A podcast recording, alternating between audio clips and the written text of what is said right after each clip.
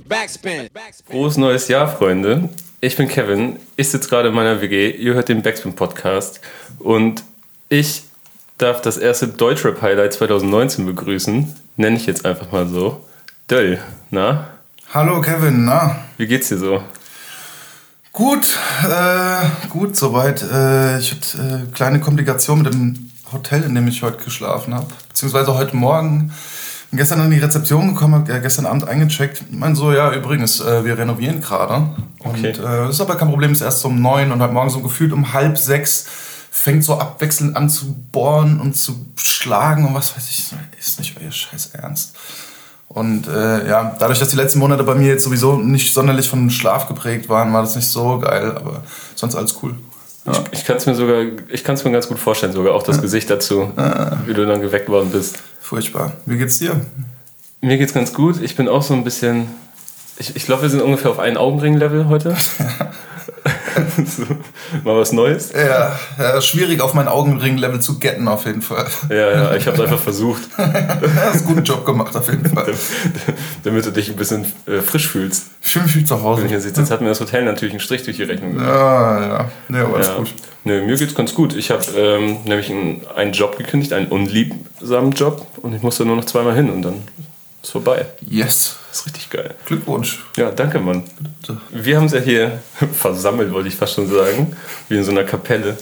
Da dein Album nie oder jetzt am 11. Januar erscheint. So ist es. Also, wenn ihr das hier hört, wahrscheinlich in ein paar Tagen, vielleicht in einer Woche. Mal gucken. Mhm. Und ich möchte erstmal mit einem Funfact starten. Stimmt es, dass du mal in einer Crew warst mit Psycho Dino? Wow. Krass. Ähm, nicht in einer Crew, aber wir haben auf jeden Fall damals schon. Ein Kollektiv, oder? Nee, nee, auch nicht in einem.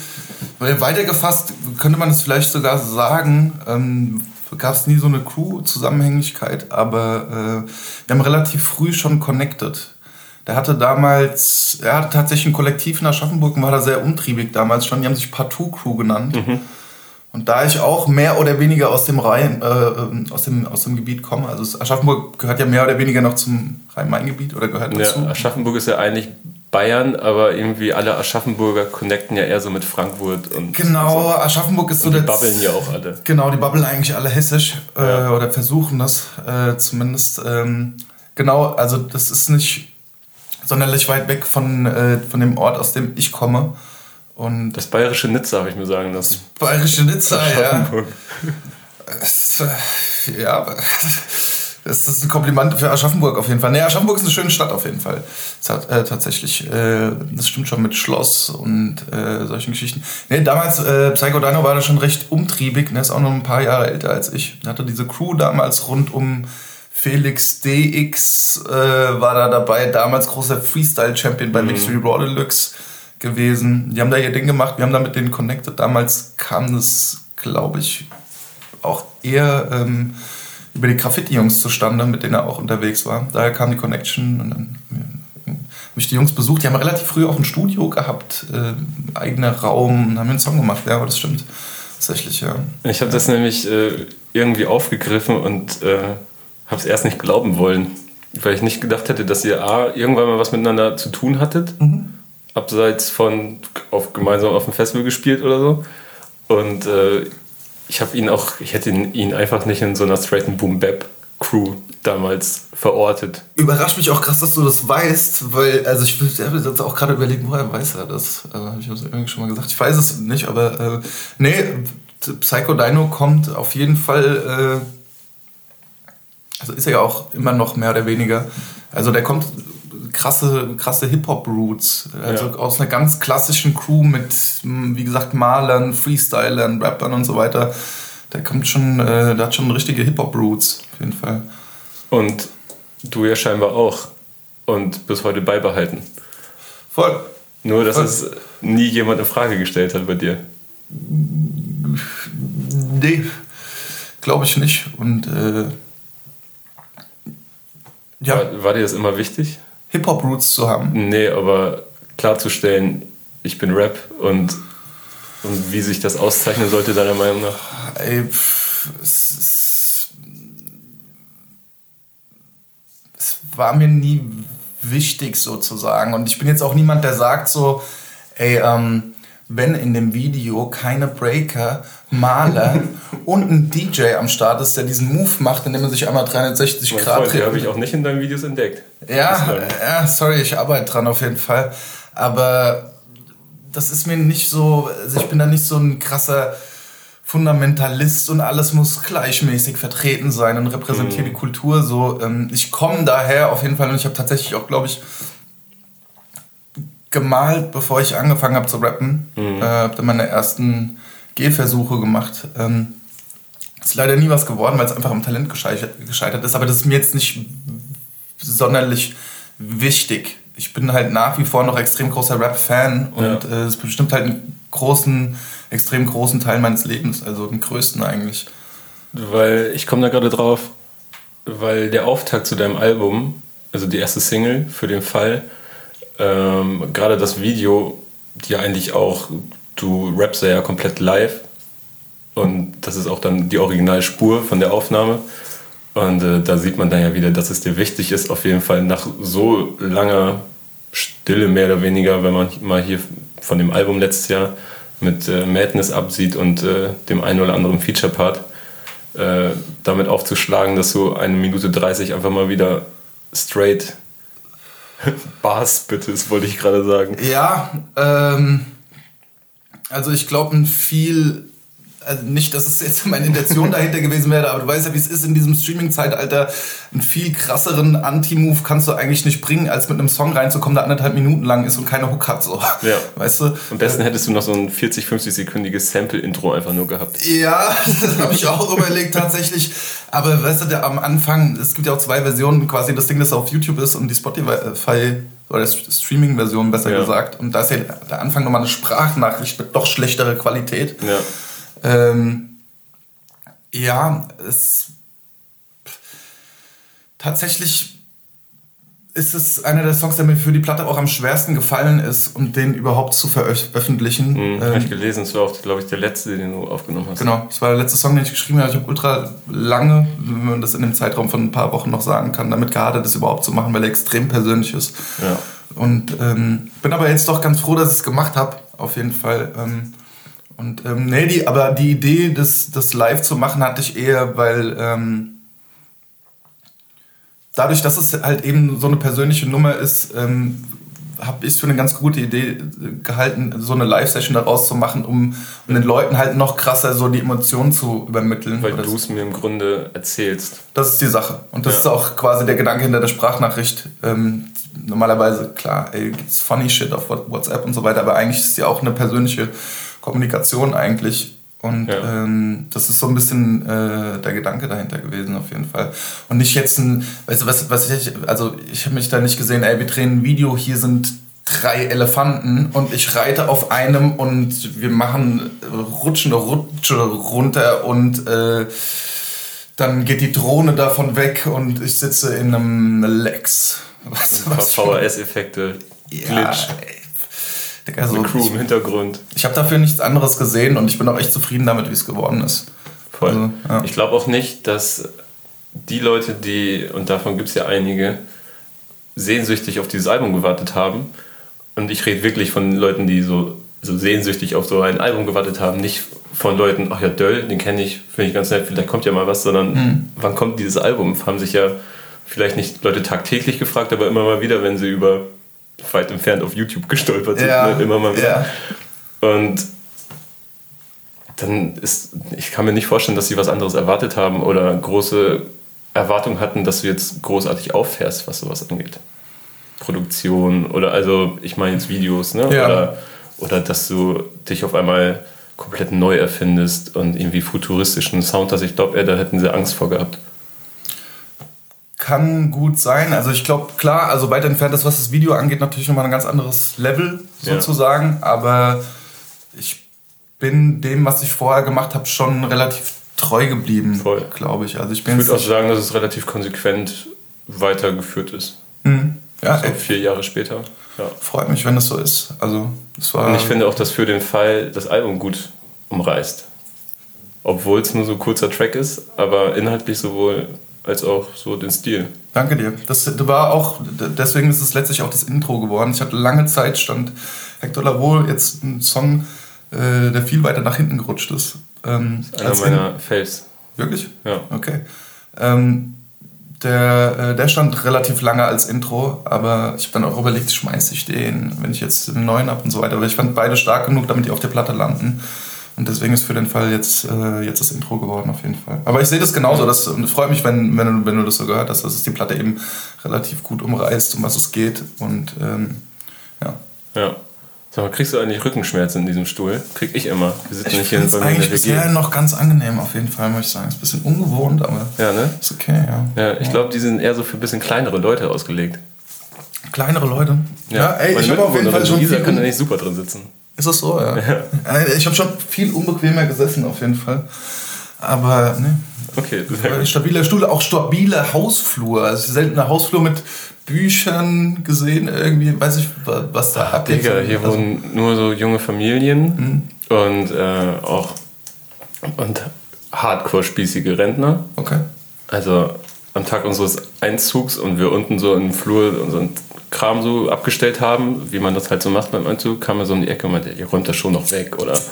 Da stand halt, keine Ahnung, ein Fernseher. so, so ist er drauf. Crazy.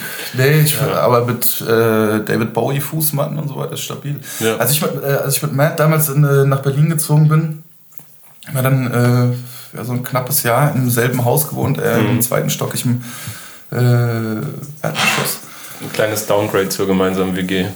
Genau, ja. Und dann sind wir irgendwie sind wir auf Tour gefahren und haben so einen Hausflur unsere Koffer abgestellt und haben, glaube ich, einen Drive Now oder sowas geholt und waren wirklich mhm. so original eine halbe Minute weg, kommen zurück, und die Koffer sind weg.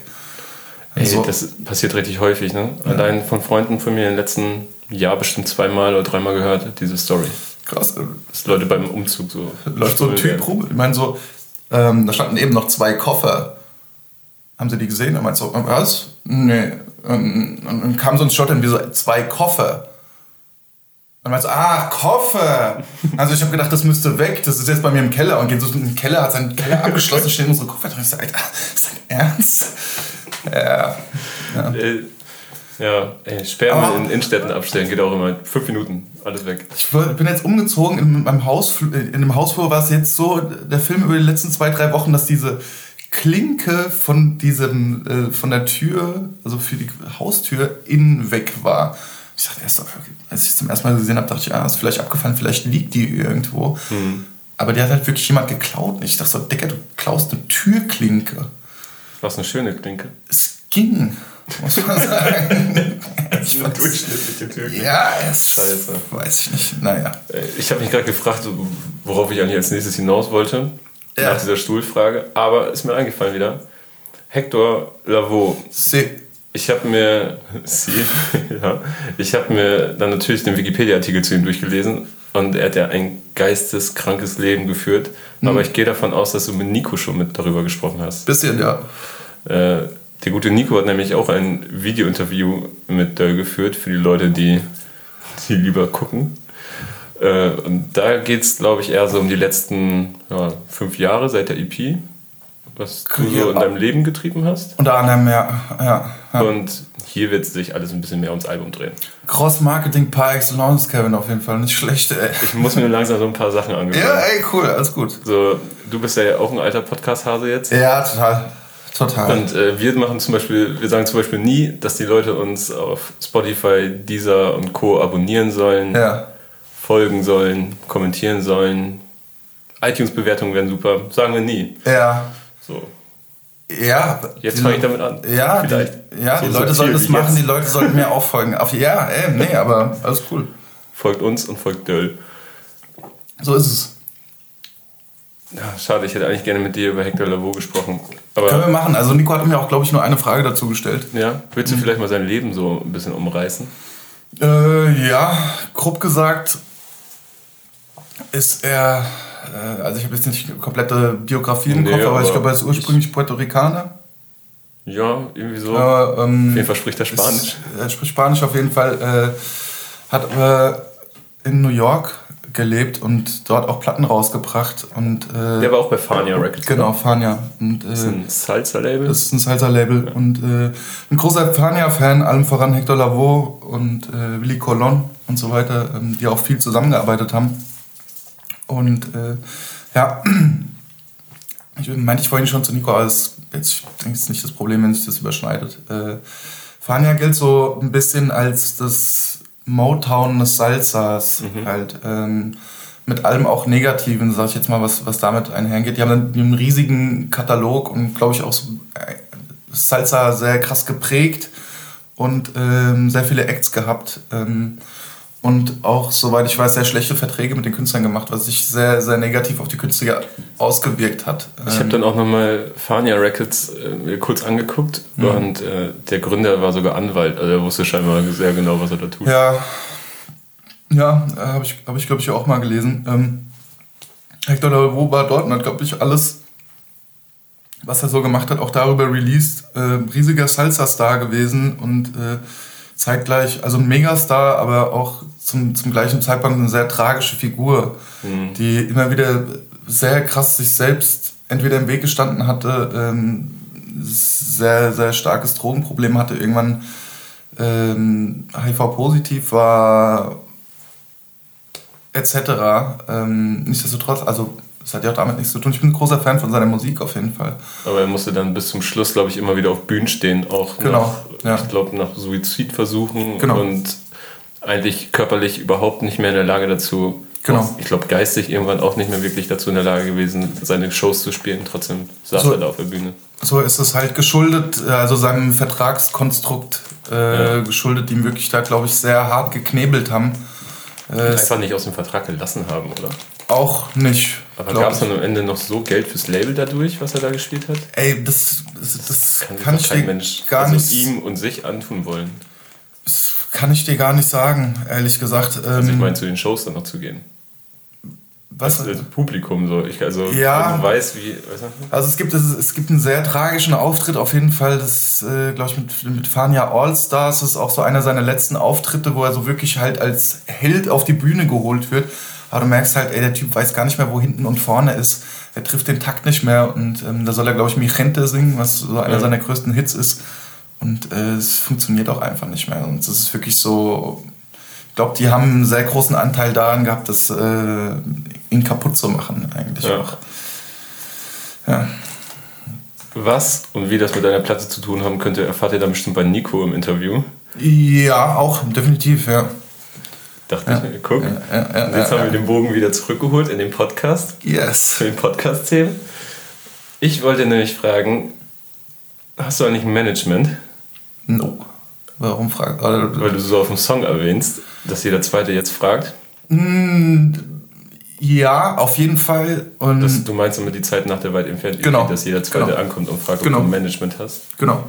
Ähm, ich, ähm, genau, also dadurch, dass, äh, dass die Platte auch über drei Jahre, drei oder vier Jahre gewachsen ist, spreche ich da auch, oder geht es auch natürlich auch um die Zeit, ähm, oder sind da Einflüsse aus der Zeit nach der EP ähm, drin.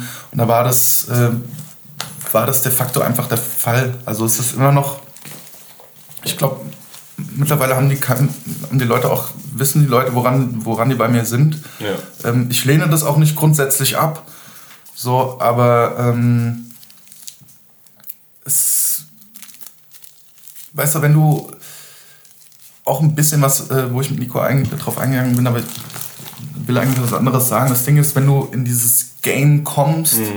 und ähm, dann in gewissem Maß auch irgendwie einen Erfolg hast und so weiter, ist klar, dass Leute ankommen so und irgendwie mit dir ficken wollen. So. Und, ähm, aber dadurch, dass du überhaupt keine Erfahrungswerte hast, weißt du erstmal gar nicht, wo hinten und vorne ist. So. Und wenn jemand anbietet, dir äh, 40% von allem, was du machst, irgendwie abzunehmen dafür, dass er dich managt, so. Mhm. Weißt du, was ich meine? Aus heutiger Sicht weiß ich, Digga, verpiss dich so. Ja. Aber ähm, damals waren das halt teilweise Angebote, die reingekommen sind und ich fand das einfach so Absurd. Äh, ja, absurd und äh, ekelhaft. Ja. So, und ähm, ja. Ich komme da drauf, ich weiß nicht, also ich war mir ziemlich sicher zumindest, dass du keins hast, ja. weil der Podcast ja auch so quasi zustande gekommen ist, dass ja. ich dich gefragt habe, wer macht denn gerade eigentlich deine Pressesachen? Und mhm. du meinst, schieß los. Ja.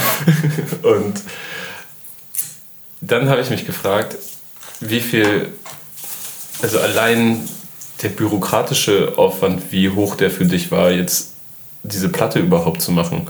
Weil ich jetzt hier und da schon mitbekommen habe, dass, also die Platte heißt nie oder jetzt, weil sie wäre entweder nie rausgekommen oder ja. halt jetzt, weil du dich endlich dazu überwinden konntest, überhaupt das alles in die Hand zu nehmen. Ja.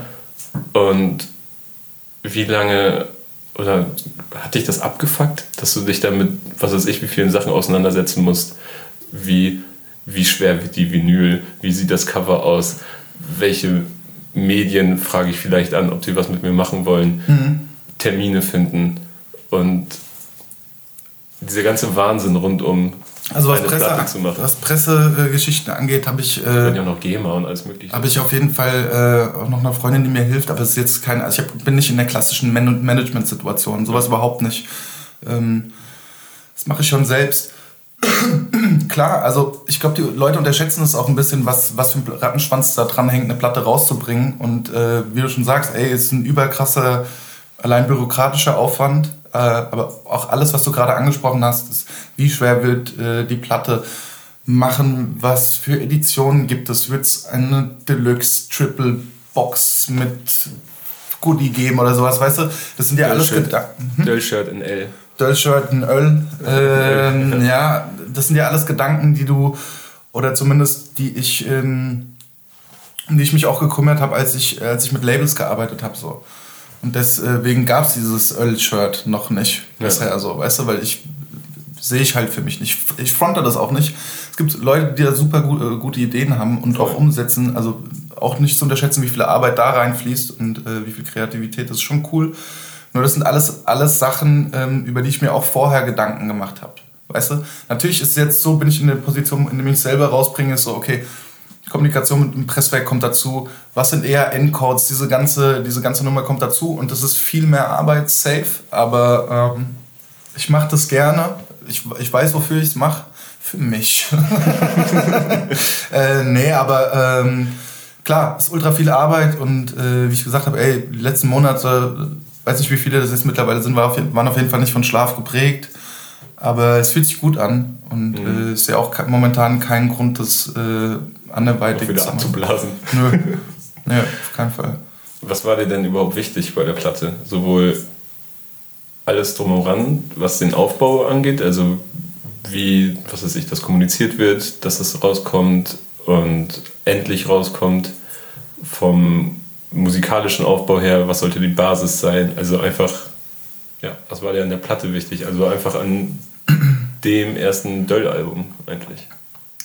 Ähm, ist jetzt sehr groß umrissen. Ja, ja, klar. Also ich, ich glaube, es geht vielen anderen Leuten auch so, aber es ist immer noch mein Debütalbum und deswegen habe ich auch, also ich glaube, es war ein Mitgrund, warum ich so lange dafür mit mir und äh, mit der Sache auch gekämpft habe. Äh, also es ist halt klar, in der Außenwahrnehmung ist es auch so, aber es, ist, es wird für immer die Platte sein, die ich als erstes, als erstes komplettes Album released habe. Und der, an der muss ich mich persönlich selbst ähm, sorry, messen.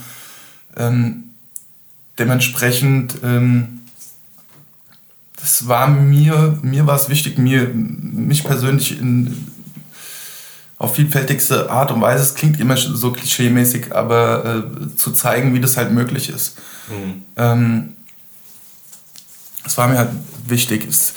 Und auch einfach gemessen an der EP, die ja quasi meine erste Solo-Veröffentlichung ist, den nächsten Step zu machen. Und zwar in jeglicher Hinsicht, was, was, äh, was die Inhalte angeht, was den Sound angeht und äh, was alles drumherum angeht. Ähm, die Platte hatte lange so ein.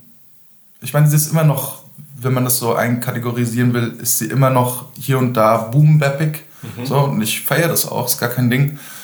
Nur, ich hatte, war dann irgendwann an einem Punkt, wo ich mir dachte, Digga, so, das ist nicht, weißt du, ich bin niemand, der zu Hause sitzt, alten, alte Mob Deep Platten hört und denkt sich so, fuck, wie scheiße ist das alles geworden. Yeah. Weißt du, es gibt viele neue Sachen, die ich feiere und. Du sitzt den ganzen Tag zu Hause, hörst, hörst nur Hi-Hat Clubs, weil Alles andere Scheiße. Genau, und wenn ich sag Hips, sagt Madness Hops so. Weißt du, das ja. ist aber nicht der Punkt. Es gibt unglaublich viele Sachen, die neu sind, die auch für einen ganz anderen Sound stehen, die, äh, die ich, äh, die ich feiere, so, weißt du, und irgendwann war ich dann auch an einem Punkt, wo ich dachte so, ja, es ist safe, diese, diese Boom-Bap-Sachen will ich auch machen, mhm. aber es muss hier, hier und da muss es halt einfach auch repräsentieren, was mich beeinflusst. Und ähm, vor allem die, die Sachen, die NRK und äh, auch Jessen mitproduziert hat, haben ähm, repräsentieren das auch für mich oder die Seite ja. an mir sozusagen. Auch äh, Stereo und Nobody's Stereo Face auch, natürlich, sind, sorry, ja. Sind ja auch Leute, die ja. immer, also nie komplett klassisch produziert haben. So ist es. Und hm, ich habe mich gerade gefragt. ich habe die Platte ziemlich viel gehört in letzter Zeit. Das freut mich. Und ich finde auch gar nicht, dass sich, also klar ist sie Boom Bap lastig, wenn man das so möchte, wenn man sich überhaupt in Genres so bewegen möchte. Und man kann sagen, dass sie dadurch den roten Faden behält, aber eigentlich ist für mich das Ausschlaggebende bei deiner Musik immer gewesen, dass sie sich einfach ekelhaft hungrig anhört. okay. Und ja, ich bin ekelhaft hungrig. Ja. Ja. ja. Möchtest du was? Ja, was hast du denn da? Also ich würde schlimmste Frage, was hast du denn da? Aber ich habe echt nicht so viel da. Ja? ja. Okay. ja später vielleicht. Hm, also nichts, was ich dir jetzt anbieten könnte. Käsespätzle. Alles gut. Ah, Käsespätzle. Nee, ey, danke, alles gut. Ähm, boah, das war der flaste Joke, glaube ich, jemals im Podcast gemacht haben. Grüße an Nico. Ähm, nee, das Zeichen, also für mich ist das eigentlich immer so der rote Faden gewesen, weil es sind ja auch so zwei, drei Beats auf dem Album, die nicht klassisch sind oder das, was man als erstes bei dir verorten würde. Ja. Aber es tut dem Album halt einen Null-Abbruch. Generell, das, wie viele Produzenten sind es insgesamt? Sieben, acht gefühlt? Ah, das ist immer diese. Ich kann sie, glaube ich, Vergiss keine Frage. Soll ich sie aufzählen? Und du Dexter, gib mal vor wie Blue Step, NRK, Nobody's Face, Yesin, Morlock, Morlocko Plus, NRK, Nobody's Face. Ich glaube, das waren sie. Das war's schon. Ja, ja aber freut mich, was du sag, äh, dass du das sagst, weil das immer noch, klar, ähm, sind das immer noch relativ viele Namen. Und mhm. gerade wenn man so in diesem klassischen, ich mache ein Album. Du hast halt ein Album gemacht, du genau. hast ja keine Ansammlung von Singles gemacht, das ist ein Album. Genau, und also das war auch das Ziel, weißt du, und gerade wenn du dann mit so vielen verschiedenen Leuten arbeitest, ist es schwierig, das äh, auf einem, äh, auf einem, auf Albumlänge in einem Rahmen zu halten sozusagen. Mhm. Deswegen, ey, freut mich, wenn es wenn das funktioniert hat auf jeden Fall. Ich würde auch ganz gerne, weil ich weiß, das hast du jetzt schon diverse Male gesagt, dass du eigentlich, was deine Musik betrifft, nicht viel auf Meinung anderer gibst und da eigentlich nur Madness reinsprechen dürfen und gib mal Fuffi, glaube ich. Äh, ich würde aber trotzdem ganz gerne jetzt mal nochmal von vier Leuten Mhm. Speziell deren Rolle für das Album. Sehr gerne, ja. Und bei Nobody's Face starten. Nobody's Face ähm, hat sich kurzfristig ergeben. Tatsächlich äh, kenne ich ihn auch schon viel länger, als ich so auf dem Schirm hatte. Ihr kennt euch über Magnum 12? Magnum 12 damals tatsächlich, ja. Die, haben, die waren damals, oder der Dude, der das gemacht hat, war in Darmstadt noch ansässig ein Darmstadter Label, das dann Marzi und Marzi, genau. Material die ersten die, Platten Genau, die ersten beiden Platten, glaube ich, haben die rausgebracht und deswegen, oder unter, unter anderem deswegen hat sich da die Nähe ergeben. Die haben damals viel mit Matt äh, zusammen gemacht und äh, klar, Nobody's Face war damals schon mit Materia unterwegs. Und da hat man sich so zum ersten Mal gesehen und er arbeitet mittlerweile ziemlich viel mit Talky Talk zusammen. Mhm. Die machen eine Platte. Äh, ich habe es jetzt einfach mal gesagt, äh, zusammen. Oder machen auf jeden Fall viele Beats zusammen. Und mhm. dadurch, dass Talkie auch in dem Studiokomplex in Neukölln ist, in dem ich auch bin, Matt und Jesse und viele Leute, andere Leute auch. Ähm, Nobody's Face hat ja auch gerade, glaube ich, ein, ja, ein Doppelalbum rausgebracht. Mhm. Jetzt im Dezember hat er. Äh, oder wie Dead Rabbit, um ja, Himmels Willen. Ja, ja, wollte gerade sagen. Äh, der Blick hat mich direkt so, nein, das Der, der hat das Single rausgebracht jetzt ja. vor, äh, vor einigen Wochen auf jeden Fall. Es geht auch nochmal ein bisschen in eine andere Richtung, äh, aber auch auf jeden Fall umtriebig. Und äh, dadurch, dass er halt Kontakt zu Talkie hatte und ich jemanden gesucht habe, der ähm, mir helfen kann, was Ausproduktion und Mix angeht, ähm, hat, war das ein sehr guter äh, Match mhm. sozusagen. Ich habe ihn darauf angesprochen, gefragt, ob er Bock hat, habe ihm ein, zwei Sachen gezeigt.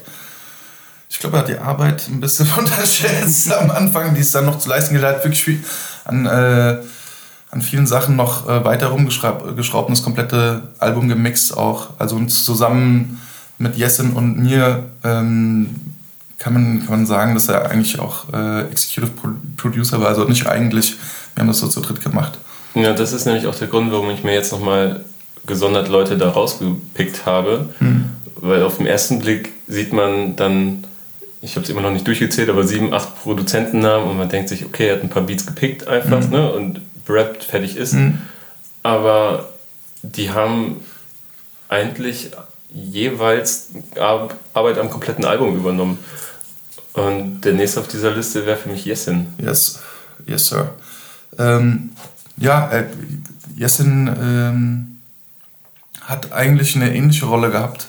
Abgesehen davon, dass er nicht gemixt hat. Ähm, Jessin ist auch großer, großer Teil von dem Album, hat mir, sehr viel geholfen und, ist mittlerweile auch jemand geworden, zu dem ich auch, also mit Jessin tausche ich mich extrem viel aus und äh, seine Meinung ist mir auch wichtig und ich glaube, dass es äh, andersrum auch äh, genauso ist. Es war auch so, dass er bringt ja auch seine Platte raus, mhm. auch extrem gut geworden ist. Eine Woche später. Eine Woche später, genau. Und ähm, da, klar, also der Produktionsprozess war teilweise auch im selben Zeitraum, war nochmal zusammen weg, ein paar Tage und haben da zusammen geschrieben. Und ähm, ja, Jessen hat auch äh, einige Sachen ausproduziert und ähm, ja, also mit ihm war ich viel im Austausch, was meine Platte angeht, als auch was seine angeht. Tauscht ihr euch dann auch über Texte aus?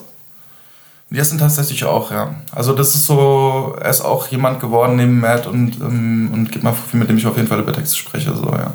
Weil ich auch noch in Erinnerung habe, wie du mit Matt, ich glaube Skinny war es mal, mhm. äh, gesprochen habt.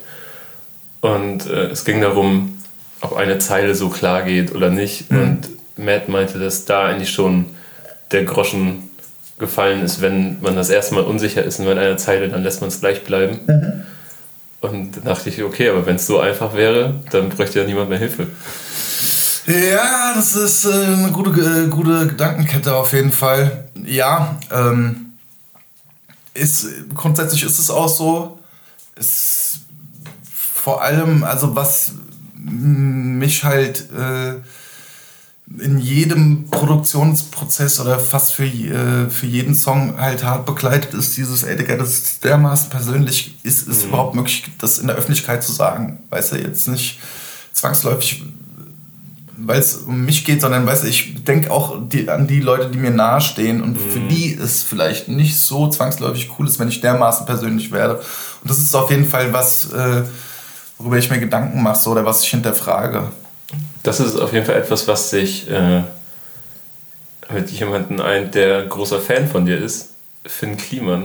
Oh, okay, okay. Der hatte nämlich genau diese Bedenken vor seiner Platte, hat er mir erzählt. Und äh, also auch in dem, wir haben ja so ein paar Podcasts dazu gemacht, da erzählt er es auch, weil er halt auch super persönlich wird und es war gar nicht so, also einerseits schon, wenn ich das jetzt alles noch so richtig in Erinnerung habe, die Angst davor, das alles so nach außen zu tragen, aber in erster Linie natürlich dem nahestehenden Umfeld, das dann alles so auf den Präsentierteller zu hauen. Ja, voll. Und das ist äh, jedes Mal aufs neue ein Kampf. Ich muss jetzt sagen, also ich habe es bisher noch, Gott sei Dank, noch nicht bereut. Aber nochmal zurückgreifen, was ich am Anfang gesagt habe, gerade das Intro war so, ey, Digga, so, ich weiß nicht, ob ich damit rausgehen sollte. Wie gesagt, ich bin damit cool, ist alles ja. gut, aber es ist nicht, nicht einfach jeden Fall. Aber macht dir das mehr Sorgen, das so, dich so zu öffnen und deinem Umfeld oder dich so nackig zu machen?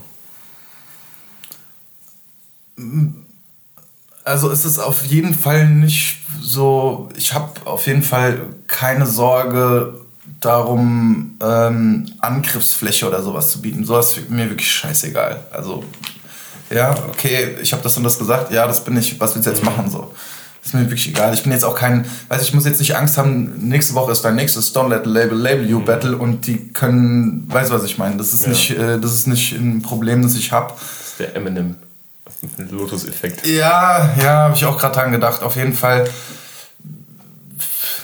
Wie gesagt, ich mache mir da eher so, ist es, deswegen zeige ich es auch, also teilweise sehr, sehr, sehr eng stehenden Leuten halt auch dann so, ey, ist es cool, wenn ich das mache, so. Mhm. Und ähm, das ist, das ist eher so die größte Sorge, die ich dabei habe.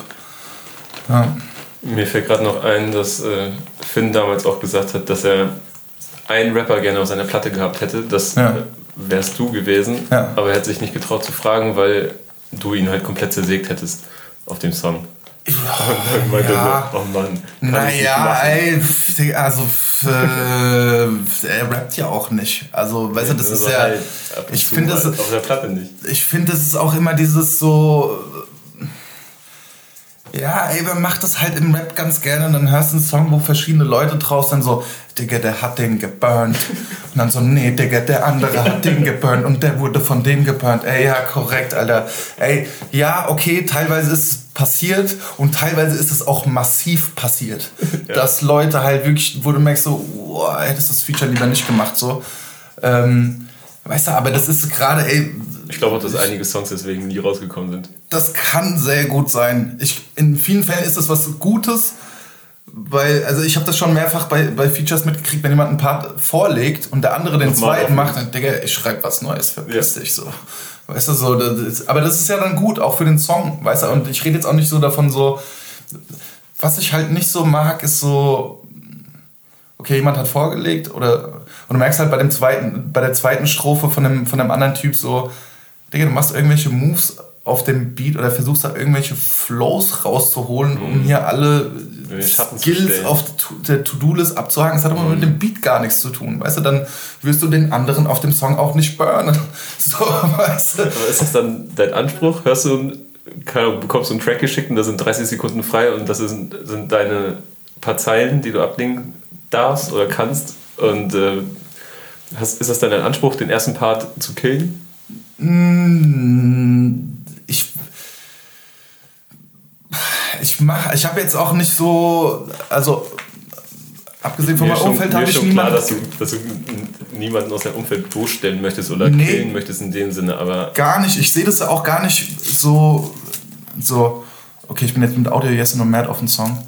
Die Pisser muss ich auf jeden Fall burnen. Weißt du, was ich meine? Das sind meine, das sind meine Freunde. So. Weißt du, was ich meine? Darum geht es gar nicht. Und das ist auch gar nicht der Ansatz. Ich meine, Audio 88 zum Beispiel ist ja auch, der macht was ganz man, anderes man kann als einfach ich. gar nicht in Rap-Kategorien messen. Nee, und jeder, jeder macht da sein Ding und wichtig ist einfach nur für mich, dass jeder das Beste für sich für den Song rausholt und das ja. versuche ich in dem Moment auch. Audio hat äh, auf einem Song, den wir zusammen gemacht haben, auch eine, äh, auch eine Zeile, da habe ich ihm letztens äh, gesagt, so Kritiker, Liebling, Kontostand niedrig. Feiere ich hart. Ja. Das ist so, Ey, das, wie willst du das dann vergleichen? Hm? War das auf True Story drauf? Oder? Ich habe die Zeile auf jeden Fall im Kopf. Yes. Okay. Ja. Ja, auf jeden Fall. Und das ist halt, weißt du, jeder, jeder Eigentlich für sich. ist die Diskussion auch hängen geblieben, aber ja. ich fand es gerade einfach nur lustig zu sehen, ob, ob sowas dann teilweise bei dir im Kopf vorgeht. Klar, weißt du, wenn man jetzt von den Features mit den Jungs spricht, dann so, ey, jeder macht sein eigenes Ding und jeder steht auch eigentlich für was anderes. Ja. Du kannst es, das kannst du nicht vergleichen. Es gibt andere Leute, zum Beispiel, ich habe jetzt, äh, beziehungsweise teilen wir uns mit Matt, Megalo äh, und Canyon Stallion, mhm. teilen uns ein Studio und ähm, ja, Megalo ist ja so ein bisschen bekannt dafür, dass er, egal auf welchem Song er ist, den anderen burnt. Mhm. Und ähm, habe schon ein paar Mal gesprochen so und äh, so, hey Digga, lass mal Session machen und so, lass mal treffen und so weiter. Ich habe auch mega Bock, ich feiere die Jungs. Sparring. Ja. ja. Und ähm, da wäre es tatsächlich so, wo ich denken würde, okay, ey, ich habe echt Respekt mit dem Typ auf den Song zu gehen. So. Mhm. Ähm, das fand ich auch nochmal beim äh, Unplugged von Sammy ziemlich beeindruckend, dass als Megalo dann auf dem Adriano, auf die Neuauflage von Adriano gegangen ist und für mich vielleicht sogar den krassesten Part 2018 gehabt hat. Safe. Digga, der hat dieses Jahr, gut, kam noch mehr, aber in dem Zeitraum kam ja einmal dieses Ding in der Cypher mit Sammy. Mhm. und der, der, die Strophe auf Adriano, Alter, das ist unfickbar. Ja. Das ist echt. Wobei ich so häufig denke, so, dass man so Klassiker nicht mehr anpacken sollte, weil es meistens in die Hose geht. Ja. Aber das, das war böse. Das war von, von hinten bis vorne. Das war. Ja, und dann kommt an anderer Stelle jemand rein. Weißt du, was ich meine? Also ja. Ich bin mal kurz. Und dann ja. wieder. Ja, gut. Sorry. Kommen wir zur nächsten Person auf dem Album. Yes. Gib mal Fuffi. Ja. Wie war seine Rolle? Ähm, ich glaube, der hat auch mehr gemacht als einfach nur. Allein, dass er für dich jemand ist, der so ein Qualitätspegel eigentlich ist, oder? Gib mal Fuffi spielt, äh, glaube ich, mit die größte Rolle mit Matt zusammen auch. Deswegen auch der extrem große Austausch mit den beiden, ähm, was, was meine komplette Karriere, wenn du es so sagen willst, ähm, anbetrifft, weil ich nicht glaube, dass das alles so in der Form passiert wäre, wenn es ihn nicht geben würde, weißt du? Also es war von Anfang an jemand, der mir gesagt hat, ey Digga, also du, du rappst nicht nur gut, ey, wenn, wenn, du, wenn du dich da reinhängst, wenn du dafür arbeitest, so, dann kann das was werden, weißt du, so. Und ähm, ich war bevor die EP rauskam und äh, nachdem ich die Platte mit Normus gemacht habe, klar hatte ich ja schon Songs gemacht, aber es war nie so, war das nie wirklich so selbstbewusst. Und ähm, meine Skills waren mir früher nicht mal selbstbewusst. Also ich weiß nicht, wie war das Savage Ding oder war das Ills? Boah. Nee, Savage, glaube ich. Egal. Jedenfalls äh, hat er so einen großen Anteil äh, daran, dass ich überhaupt mache, äh, was ich mache. So und äh, der so weit gekommen ist. Und mhm. ähm, klar waren die Jungs damals auch eine sehr große Hilfe. Ähm, die haben das weiter entfernt Video auch damals gemacht und äh, äh, mir geholfen, wo es nur, nur ging. Und deswegen werde ich ihm auch, also ich bin ihm dafür für auf jeden Fall für immer dankbar. So. Generell ja auch crazy, äh, wie sich so die Karriere von ihm entwickelt hat. Wenn man ihn jetzt nur als Gitmar Fufi, den Produzenten, auf dem Schirm hat. Ja aber dann nochmal guckt, welche Videos produziert er eigentlich, für wem und an welchen Labels ist er eben, wie, wo beteiligt, so. Mhm. Das ist schon, schon äh, respektabel, finde ich. Ey, total krass, auf jeden Fall. Und, und der hält das, wie du auch sagst, das ist jetzt niemand, der so krass damit in der Öffentlichkeit umgeht oder hausieren geht oder sonstiges. Aber weißt du, einfach nur, ich weiß, wie hart die Jungs arbeiten und über welchen Zeitraum die das machen. Und äh, ich kenne nicht alle in der Industrie oder in der Szene, weißt du, aber es gibt niemanden, dem ich das krasser wünsche und der es meiner Meinung nach krasser verdient hat, da zu sein, wo er jetzt gerade ist. Und ich glaube, das ist auch erst immer noch nur die äh, Spitze des Eisbergs oder der Anfang, wo die Jungs sind. Deswegen, es freut mich total. Also ja. war seine Aufgabe für, wenn man so Aufgabe überhaupt das so mhm. bezeichnen kann, für das Album aber jetzt so ständige Qualitätskontrolle, Feedback, Beats natürlich, ja, also er hat den kompletten, äh, kompletten Prozess mitbekommen. Ist jetzt nicht so. Ähm, es ist nicht so Qualitätskontrolle in dem Sinn, von wegen, ey, wenn er sagt, ey, das fühle ich nicht so, mhm. dann mache ich das nicht. Das, das heißt das nicht. Ähm, eins zu eins, aber. Ähm, du wirst ja wahrscheinlich doch irgendwann mal irgendwo unsicher sein. Ja, ja, auf jeden Fall. Und das, das ist dann auf jeden Fall auch jemand, mit dem ich darüber spreche und auch mit Matt, wie gesagt. Und ähm, und äh, wie gesagt, auch im Austausch mit Jessen auf jeden Fall auch. Und äh, ja, nee, deswegen spielt, äh, spielt eine sehr große Rolle an dem Album und an meinem kompletten Schaffen.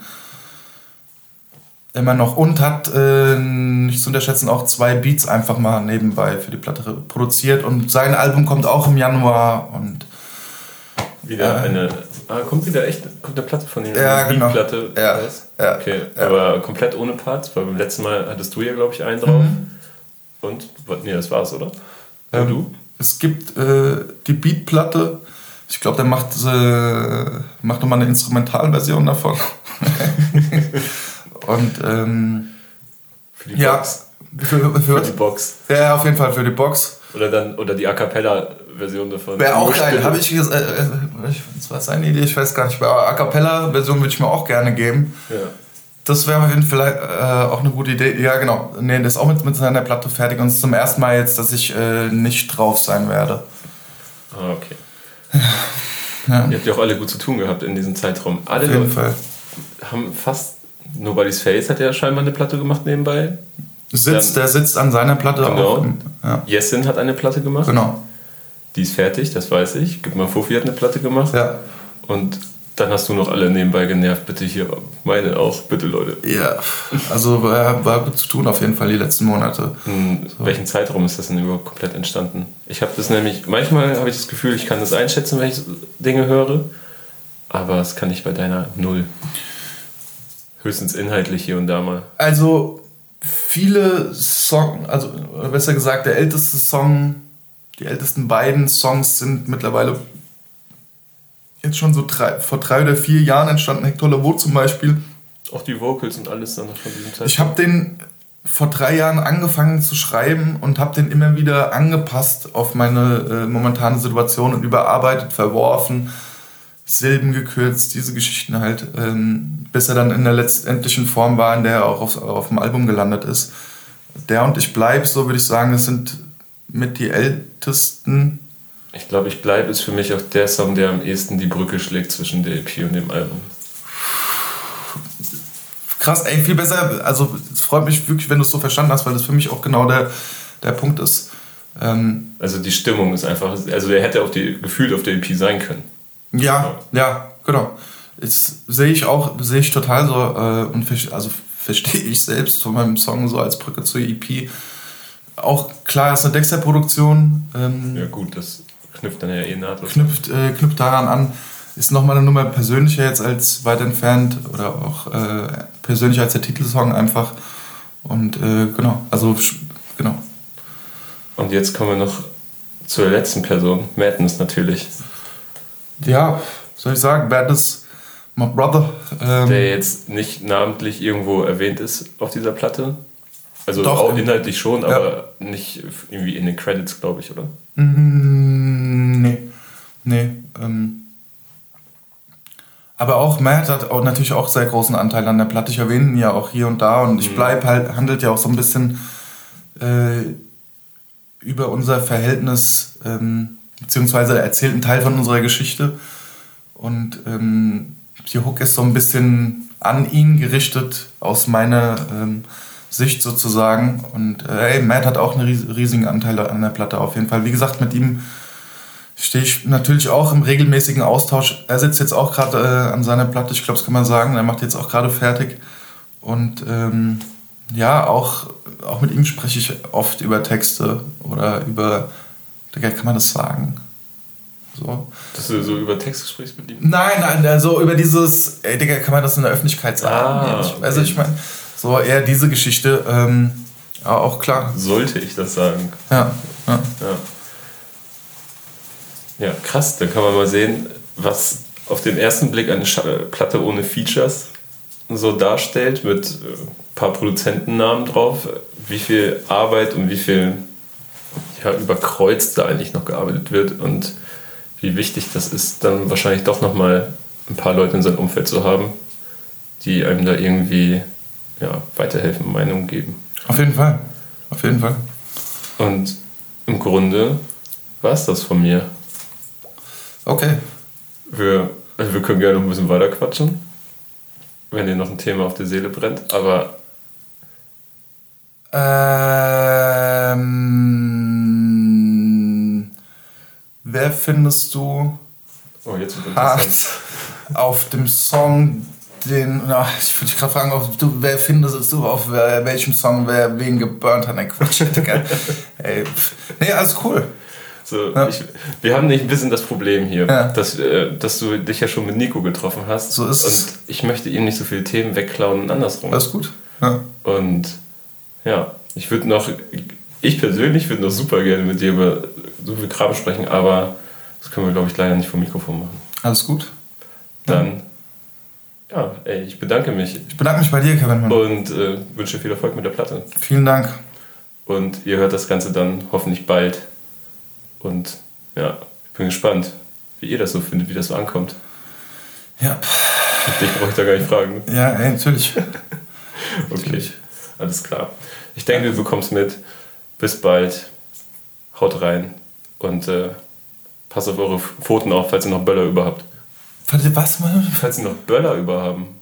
Ach so, dieses Neujahrsding, ah, okay. Ja, bist dann in der Zeit voraus. Ah, Okay, ich weiß, was du meinst. Ja. Ja, alrighty. Wir haben noch 2018 aufgenommen. Ich Yes. Fuchs hier. Ja, ja, ja. Bis bald. Ciao. Vielen Dank, Kevin. Ciao. Backspin. Backspin. Backspin.